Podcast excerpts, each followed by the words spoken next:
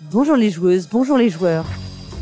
Nous sommes le vendredi 25 février 2022 et vous écoutez le débrief du jour 1 du Festival international des Jeux de Cannes.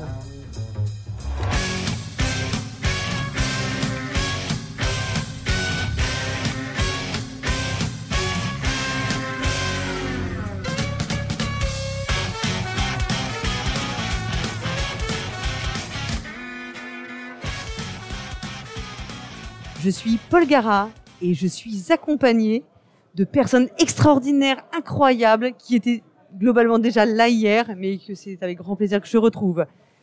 Je vais partir de la droite pour une fois. Salut Fendoel.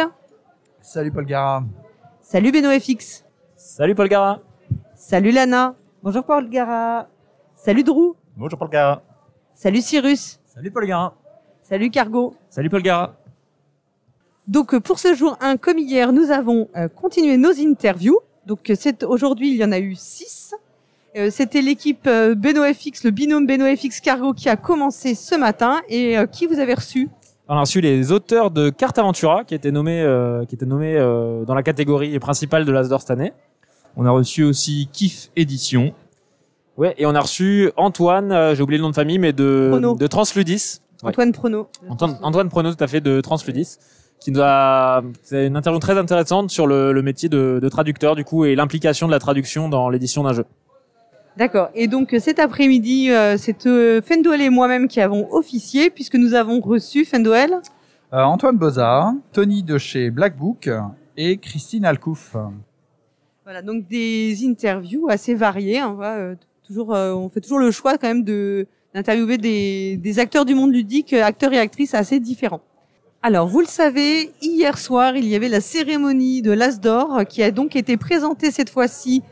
Euh, alors, ce n'était pas Etu Game comme il y a deux ans, euh, puisque ils étaient un peu en visio par vidéo, mais c'était sur le sur le comment dire sur la scène du Palais des Festivals. C'était Martin Wittberg et Simon Dupastan qui ont présenté une cérémonie qui a duré à peu près 45 minutes. On est revenu, on est on a gardé ce rythme assez dynamique euh, de, qu'on a depuis euh, deux ans d'ailleurs. Euh, les quatre donc prix ont été remis. Et je pense qu'il y a quelqu'un qui avait quasiment euh, un sans faute sur les pronostics, c'est Cyrus. Donc Cyrus, toi, tu as eu vraiment le nez creux puisque tu as sorti la veille de le, le joueur né sur Bubble Stories. Oui, effectivement, ouais, pour le donc la catégorie enfant, c'est Bubble Stories qui euh, qui l'a emporté. Euh, ouais, bah c'est un. Ouais, bah, je vais je vais pas répéter ce qui a déjà été dit sur Bubble Stories. Hein. Euh, les gens qui sont intéressés iront écouter le le joueur né qui a été fait dessus. Euh, moi, je suis très content que ce soit Bubble Stories qui l'a reçu.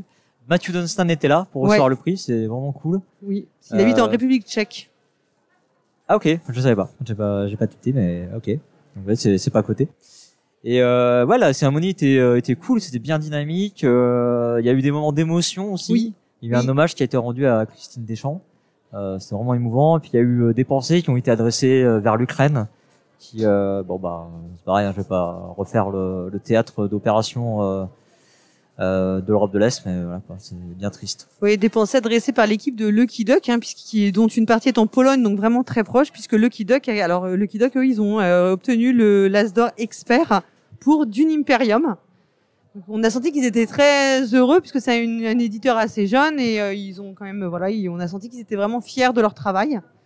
Euh, vous, je pense qu'on était à peu près tous sûrs que ce serait Dune Imperium qui l'aurait. Enfin, je, je sais pas, euh, je pense qu'il n'y avait pas trop de doute là-dessus. C'était pas votre chouchou, c'était votre chouchou. Ah, Toi, euh, c'était ton chouchou, Cyrus Personnellement, c'était mon chouchou, mais après, on entend, on entendait tout, euh, enfin, tout et son contraire, évidemment, à chacun, chacun son chouchou. Hein. Ouais. Les trois, les trois jeux ont des qualités indéniables et voilà. De toute façon, les trois jeux ont fait l'objet d'un, jeu du mois. Oui. Même si personnellement, j'ai fait un jeu du mois un petit peu mitigé sur, euh, Narak. sur Narak parce qu'effectivement, je reconnais plein de qualités, mais ça me correspond pas. Et voilà, j'ai bien conscience qu'il correspond à beaucoup, beaucoup de joueurs. Oui, oui. Donc pour rappel, hein, euh, Dune Imperium et euh, Narak ont été euh, présentés par Cyrus en jeu du mois et j'ai présenté Iki euh, dans un autre jeu du mois avec avec Cargo. C'était en décembre, je crois. Pour la catégorie initiée, c'était donc la nouvelle catégorie. Là, c'est Living Forest qui l'a emporté. On a senti que Cédric Lefebvre était réellement très très très très très heureux. Il était également accompagné de l'auteur. Euh, donc on a vraiment senti du bonheur euh, et de l'émotion de sa part. Donc je pense aussi qu'on était à peu près, euh, enfin il était, ass- ouais, là c'était peut-être plus euh, partagé, je sais pas les pronostics, mais bon. Effectivement, euh, bon, c'était assez attendu. Il y avait un petit doute peut-être avec Nouvelle Contrée, mais on sait que le jury de l'Asdor privilégie des choses qui vont être plutôt familiales. Et un Nouvelle Contrée est un peu plus compliqué à, à faire jouer, on va dire, de tout âge. Mm. Donc euh, plutôt Living Forest, effectivement, attendu.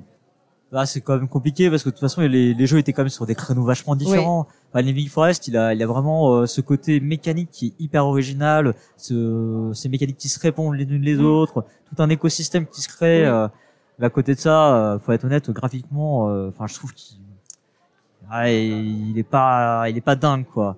J'ai même envie de dire, euh, ce serait intéressant de- d'entendre Ludonote sur le sujet. Je crois qu'on va les, on va la recevoir. Oui. Euh, je trouve que depuis quelques années, ils sont un petit peu en dessous. Euh, Sur les- de- les sur les aspects graphiques, ouais. Mm. Euh, il me semble que Yann Bon. Parovel travaillait beaucoup avec eux et c'est plus le cas, il me semble aujourd'hui. Et je cas. pense que ça peut. Parce qu'il travaille pour BGA. Ça peut peut-être jouer. hein. Mm. Donc, Euh. euh, ouais. Donc, bon, en tout cas, bon, on en, on en reparlera avec Cédric puisqu'on le reçoit demain. Et donc, pour la, bah, la, la- le prix principal, hein, l'As d'or euh, tout public et non pas famille, c'est donc Antoine Boza qui l'a emporté avec Seven Wonders Architect ou Architect selon. Euh, comment doit-on le prononcer, Fendoel Architecte. Architect. Euh, donc chez Repos Prod, qui l'a emporté. euh, je sais pas si on doit dire sans surprise ou avec surprise. euh, voilà.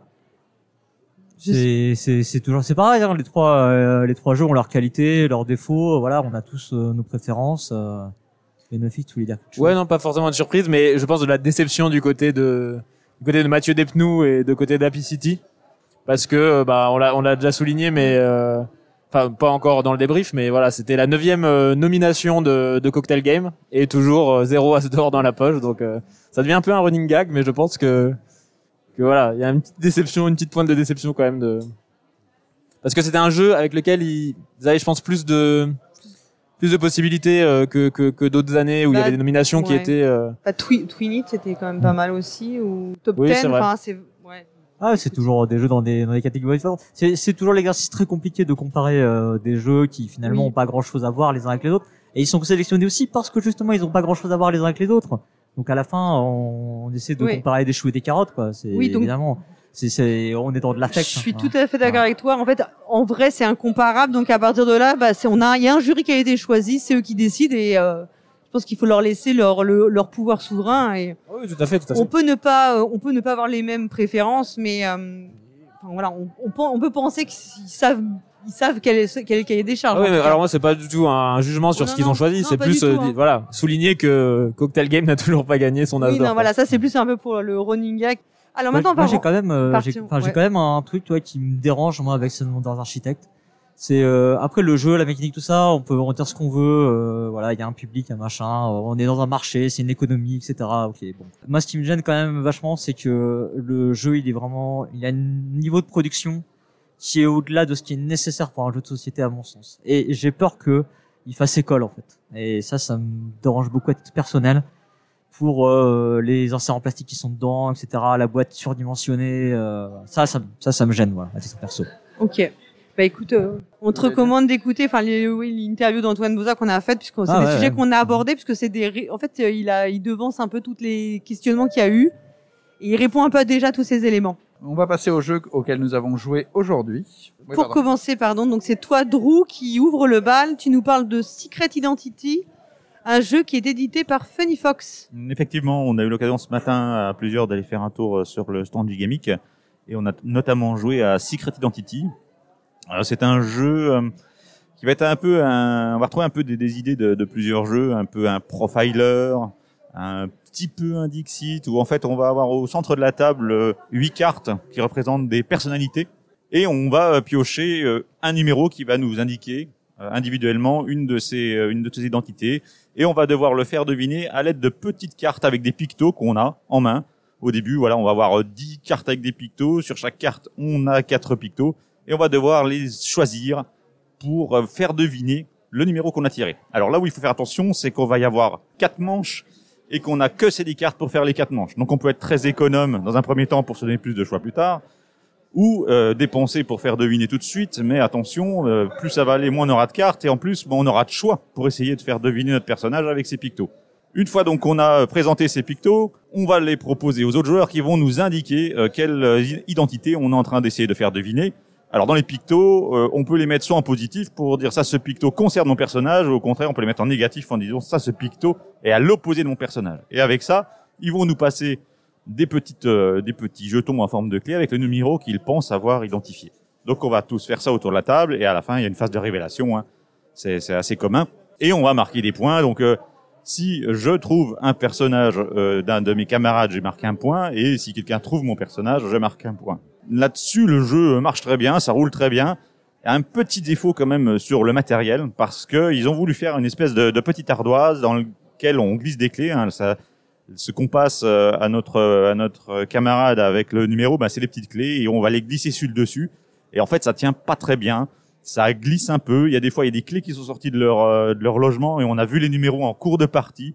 Donc euh, c'est très difficile après de, de passer au-delà pour la pour deviner, hein, faire semblant qu'on n'a pas vu. Donc voilà, on, on, sent qu'ils ont voulu faire du matériel pour faire du beau matériel, mais au final, ça dessert le jeu. Et il y aurait eu simplement des petits jetons avec le numéro et qu'on retourne devant soi et, et qu'on se passe comme ça sans voir et qu'on révèle en retournant à la fin et ça marchait tout pareil et il y aurait pas eu ces désagréments. D'accord. Donc ouais, donc c'est mitigé quand même euh, comme euh, retour. Alors, le, le, jeu est très bien, il marche Ouais. très bien, tout va Et très en fait, bien.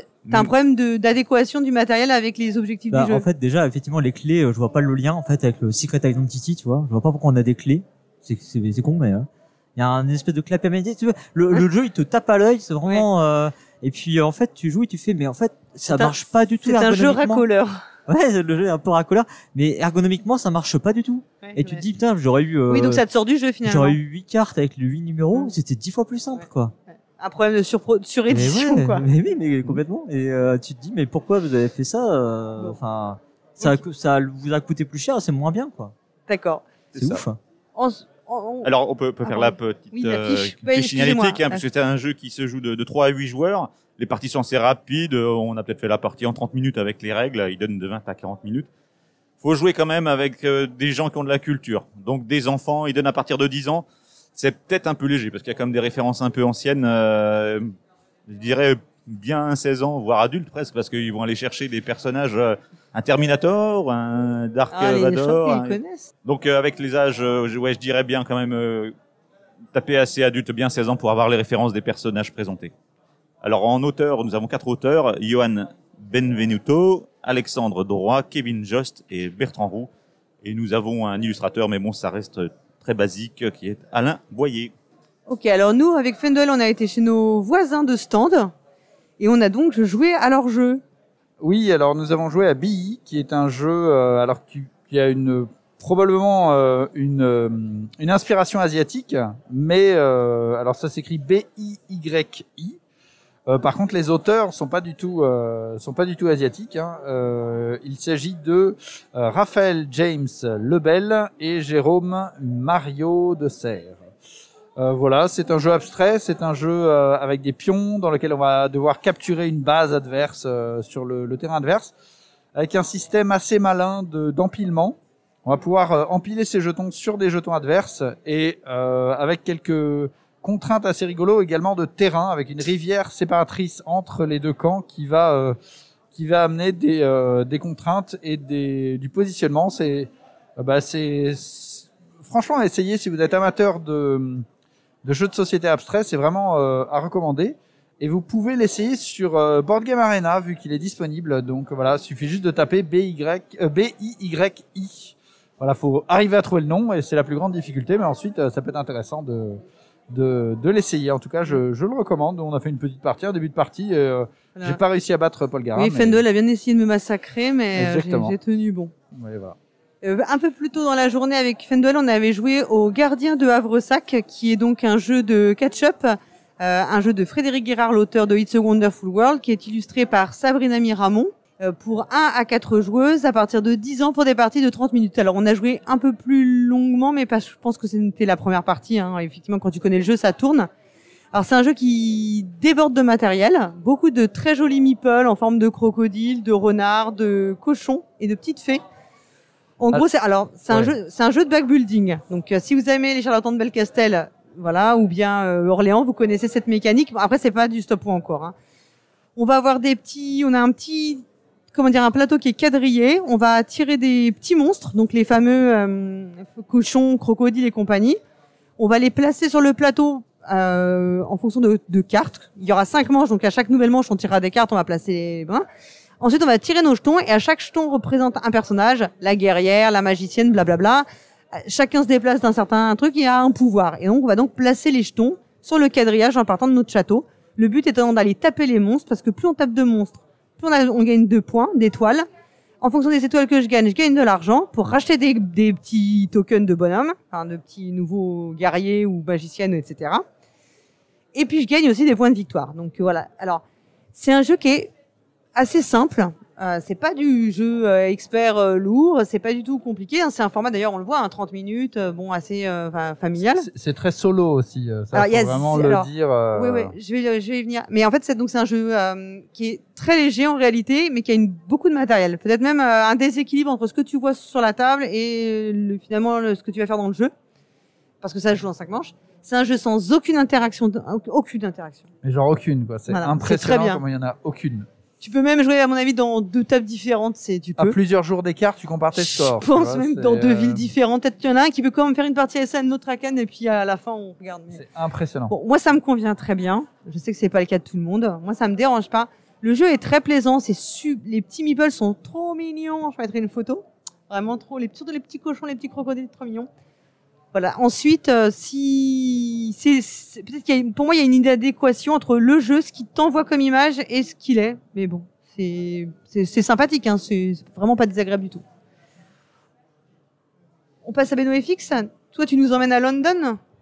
Ouais, il fallait bien que je vous ramène un petit flip and write de derrière les fagots. Euh, et d'autant plus un petit flip and write qui parle de construction de métro. Donc on vous avait parlé de Wolverplant euh, lors de Dessun. Et là, il s'agit de Next Station London, qui est chez Blue Orange. Euh, donc c'est un jeu de Matthew Dunstan, donc le même auteur que Bubble Stories, qui a gagné euh, l'As d'or enfant du coup. Euh, c'est illustré par Maxime Morin. Et comme je l'ai dit, c'est chez, chez Blue Orange. Donc c'est un petit euh, un petit flip and ride dans lequel on va ben, construire des métros à Londres. Et la petite originalité, c'est que en fait, on va on va on va tracer des des lignes entre différentes stations. Les stations sont représentées par des formes rond, triangle, pentagone, etc. Et donc à chaque tour, euh, on va euh, tourner une carte qui va nous donner un symbole et on va devoir relier euh, notre ligne. Donc on peut aller dans les deux sens. En fait, la ligne euh, voilà doit être continue, mais il n'y a pas de bifurcation ou quoi. Mais on peut partir euh, de, de l'arrivée ou du départ quelque part et on doit rejoindre la forme qui nous est demandée. Euh, la petite originalité, c'est qu'en fait, on va jouer quatre manches et chaque manche va jouer avec un crayon de couleur de couleurs différentes parce que les, les- vous savez les plans de, de stations de métro, euh, souvent les lignes ont des couleurs différentes. Donc là, moi, je vais commencer par exemple avec le, le, le crayon de couleur vert. Donc il y a une station de départ verte. Je vais faire ma manche où bah, je vais créer mes lignes, etc. Et euh, pendant ce temps-là, les autres vont faire une station rose, une station bleue, etc. Et à la fin de la manche, on va échanger nos crayons pour faire des stations d'autres couleurs, etc. Donc on part pas des mêmes stations en même temps. Euh, par contre, les cartes qui sont retournées euh, bah, sont communes. Hein, si euh, je dois rejoindre une station carrée, etc. Et donc on va faire quatre manches comme ça. Et puis euh, les conditions, en gros, de points de victoire, ça va être en une manche, il faut que je relie le plus de quartiers possible. Donc en fait, chaque quartier, et donc la, la carte est divisée en, en 13 zones. Chaque quartier qui sera qui sera relié finalement euh, va me faire un, un nombre de points, donc cinq quartiers par exemple. Et après, je regarderai le quartier dans lequel j'ai plus de stations. Par exemple, j'ai trois stations dans un quartier. Je vais faire la multiplication. Cinq quartiers et le plus grand nombre dans un quartier, 3, ça me fera 15 points par exemple. Et voilà, il y a des petits bonus quand tu traverses la Tamise, il y a des petits bonus sur certaines stations, etc. Et euh, bah voilà, j'ai bien aimé. C'est vraiment dans, c'est plus, c'est plus simple, je pense, moins prise de tête que Wolverplant que j'avais beaucoup aimé aussi dans le, on va dire dans le même univers de Flip and Write, euh, station de métro, etc. C'est pas tout à fait la même, euh, bah, c'est pas la même mécanique du tout. Là, on va plutôt euh, tracer des traits, on va pas euh, remplir des petites cases. Mais euh, j'ai bien aimé, c'est c'est assez frais, c'est assez assez rigolo. Et puis ce petit ce petit twist de, de l'échange des crayons de couleur, euh, j'ai trouvé ça plutôt euh, plutôt intéressant. Alors maintenant, on va passer au, je pense, au jeu le plus euh, costaud euh, de, la, de notre sélection du jour. Et c'est Lana qui s'y colle. Tu nous parles de quoi, Lana? Je vais vous parler de Zapotec. Zapotec, un jeu de Fabio Lopiano, l'auteur également de Ragusa, par exemple, euh, illustré par, alors je vais écorcher les noms, hein, pardon, Zipnio Ungelter et Alexander euh, Zawada. C'est édité chez Pixie. C'est un jeu pour 1 à 4 joueurs, annoncé pour 12 ans et plus, pour des parties de 60 à 75 minutes. Donc finalement, pas le si plus, enfin, pas le plus gros jeu non plus qu'on peut trouver sur le salon. C'est un jeu de gestion de ressources, un jeu de pause dans le thème 1K. Ça va se jouer en cinq manches, donc c'est pas si si long. Euh, on va on va d'abord mettre en place un moteur de ressources. On va ensuite faire un choix euh, parmi quatre actions possibles. Dans ces actions, on va en fait préparer le scoring final. On va ensuite poser des maisons et euh, faire un scoring de fin de manche. On fait ça donc cinq fois chacun. Euh, et au final, donc le au scoring final, ça, ça dépendra de ce qu'on a pu créer en cours de partie. Il y a une petite interaction entre les joueurs, euh, du, du blocage sur des tuiles qui ont déjà été prises, sur des, des positions de maisons qui ont déjà été euh, euh, construites. C'est un jeu qui est assez tendu. hein. on va vraiment utiliser, essayer d'optimiser euh, sa gestion de, de ressources. Néanmoins, ça peut être long entre deux phases. On n'a pas, euh, on tourne pas dans le sens horaire, hein, par exemple, et on peut être euh, à, une, à une manche premier joueur et à la, mach- à la manche suivante euh, dernier joueur. Et comme on va faire toutes nos actions à notre tour, ça peut être un petit Mm. peu long. Euh, c'est également un peu calculatoire, assez calculatoire. Donc on peut avoir un, on a un risque d'a- d'analysis paralysis. C'est un jeu qui a quand même une jolie profondeur et j'aurais plaisir à y rejouer, mais hors salon. Oui, dans un meilleur contexte pour l'apprécier. Ouais, et peut-être en connaissant déjà le jeu aussi. Ouais, c'est pas idéal là dans ces conditions. Euh, voilà, faut aimer quand Ouais. même les jeux calculatoires. Ok, ben merci beaucoup. Toi, Cargo, t'as des chez Bombix et tu as joué à J'ai joué à Petit Peuple, un jeu de Rémi et Nathalie Saunier. Petit Peuple, c'est un jeu de, c'est un jeu de construction de tours. on, est on, est, on incarne des, euh, des, on incarne des petits peuples. Non, je te souhaitais bon courage pour expliquer, c'est pas évident à expliquer. Bah, Sinon, tu n'ex- tu n'expliques pas, puis tu nous dis juste si c'était ton ressenti, quoi, si ce que t'as- à quoi ça t'a fait penser. Ah, je vais quand même expliquer succinctement ce que c'est. On incarne euh, des petits peuples qui sont dans un jardin et qui vont devoir, qui sont fait chasser de chez eux et qui vont devoir construire des tours pour habiter dans le jardin à l'aide d'une tortue qui a une grue sur le dos. Ah ouais. Voilà. voilà. Une torgrue. Une Ouais. torgrue, Bien entendu. c'est c'est le nom. Donc euh, l'univers est assez cool, mais déjà première proche, bah ça sert un peu à rien dans le jeu parce qu'on est vraiment sur un jeu. Si on n'était pas quatre joueurs et qu'il n'y avait pas de hasard sur la pioche, on aurait dit que c'était un jeu abstrait. Voilà. Donc l'univers est, est vraiment plaqué quoi. Mais bon, c'était quand même joli. Le jeu, le jeu est joli, euh, le matériel est- semble Oui. de, de bonne qualité, donc ça c'était plutôt. cool. L'illustrateur, c'est Maxime Morin qui a fait aussi, je crois, euh, l'illustration de Ex- Codex Naturalis. Exactement, illustrateur Ouais. c'est Maxime Morin. Donc Qui dans ce jeu, on va construire des, euh, des tours euh, dans un jardin qui est composé de sept zones de, de jeu et chaque zone de jeu est composée de sept emplacements de construction. On va à chaque tour construire des petits euh, des petites euh, tours qui vont euh, on va construire des étages de tours. Vais en mettre un, puis un deuxième, puis un troisième. Et ce qui est intéressant, donc avec la, la torgrue, c'est que l'endroit, la- l'emplacement, l'emplacement dans lequel je construis euh, mon étage de tour va définir l'autre zone de jeu dans laquelle je vais construire. Ce qui fait que si je construis dans cet emplacement-là, la torgrue, elle se déplace à cet endroit-là. Le- le- L'emplacement de construction suivante, qui sera pour moi ou pour un adversaire, sera là-bas. Donc je peux anticiper mon coup ou je peux essayer de bloquer l'adversaire d'après.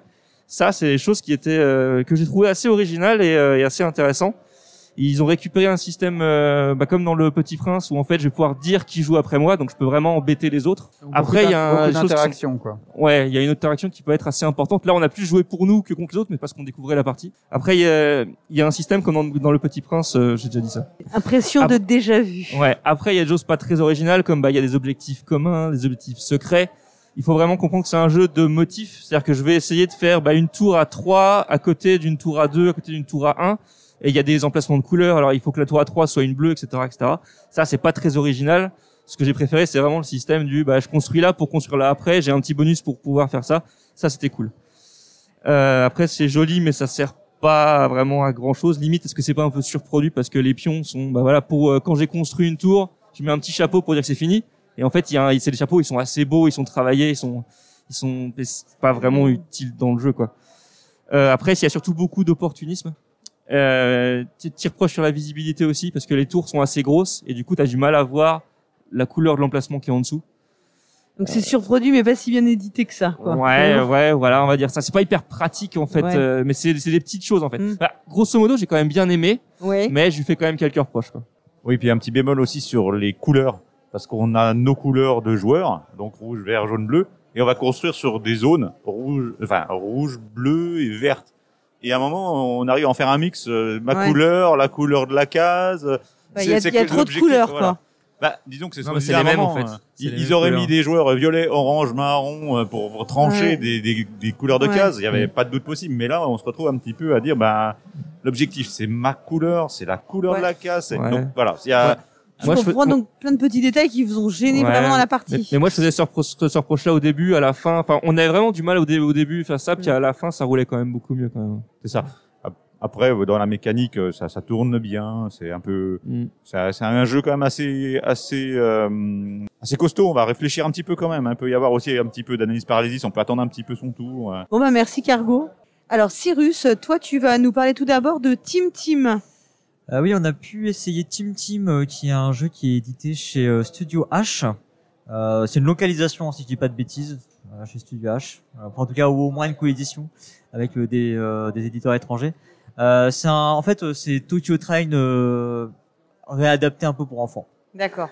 Euh, en gros, honnêtement, quand on l'a, quand elle nous a expliqué, euh, j'ai fait voilà, ça ressemble quand même à une grosse repompe de Tokyo Train, quoi.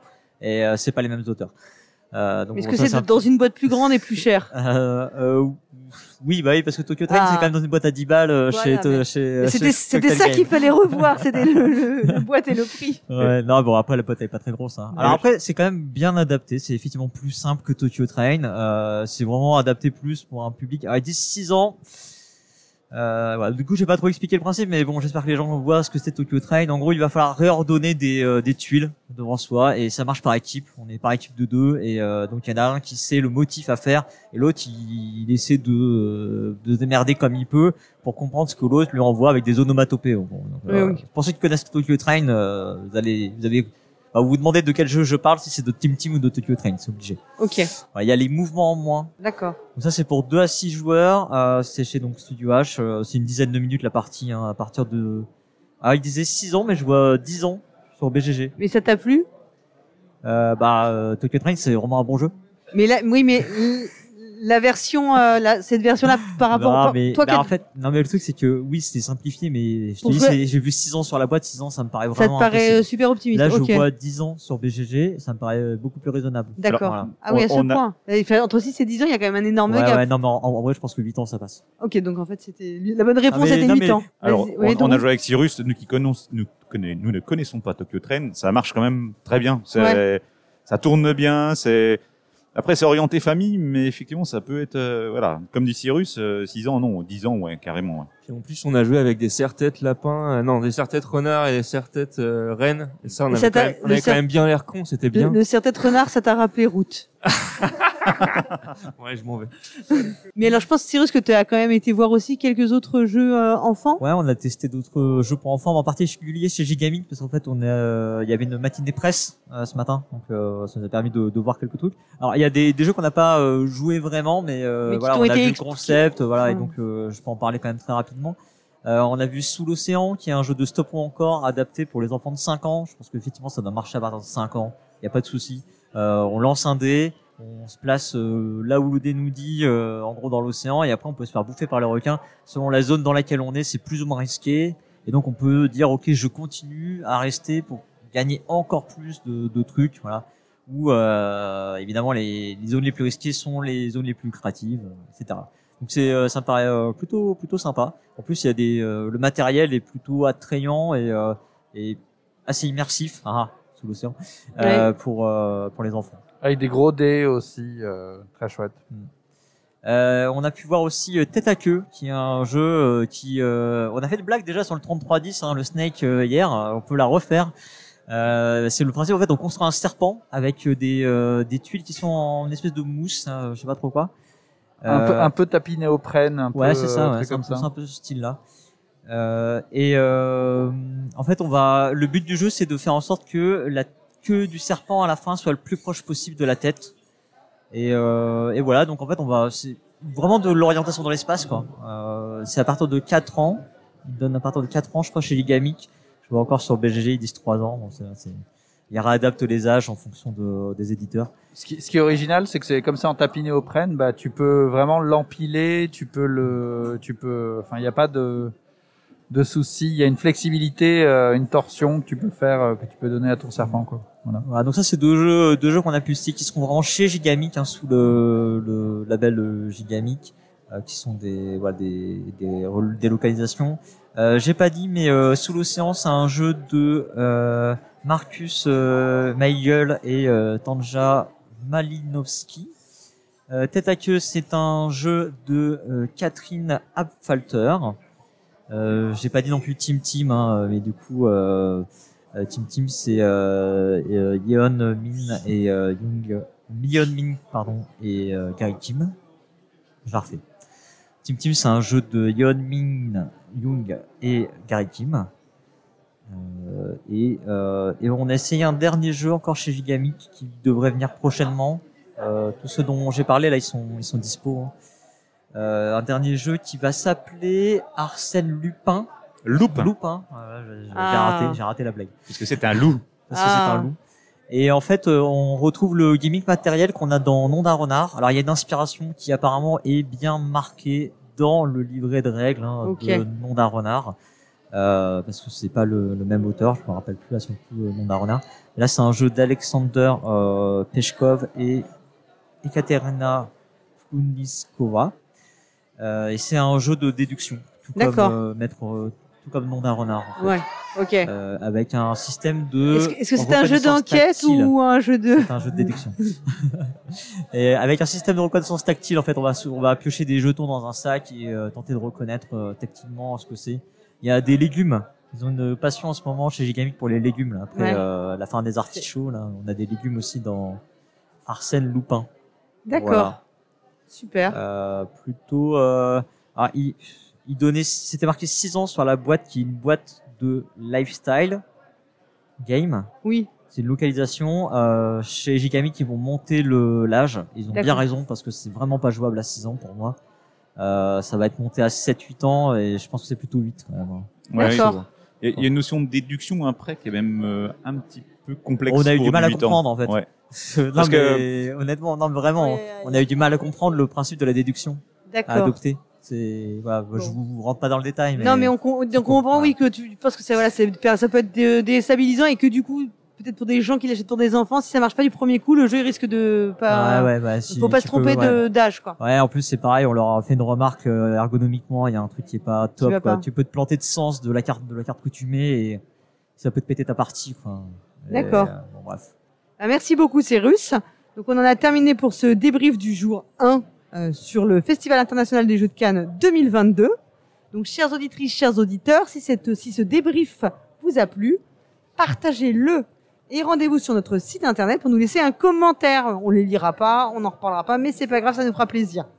Vous pouvez aussi aller sur notre page Utip euh, ou nous envoyer des petits messages sur Twitter, nous dire qu'on est les meilleurs, qu'on est beau, enfin, comme vous voulez. Ou passer sur notre stand pour nous mettre un petit tip en direct. Exactement, si vous êtes sur le festival, et vous- au détour d'une allée, venez jusqu'au stand 0510.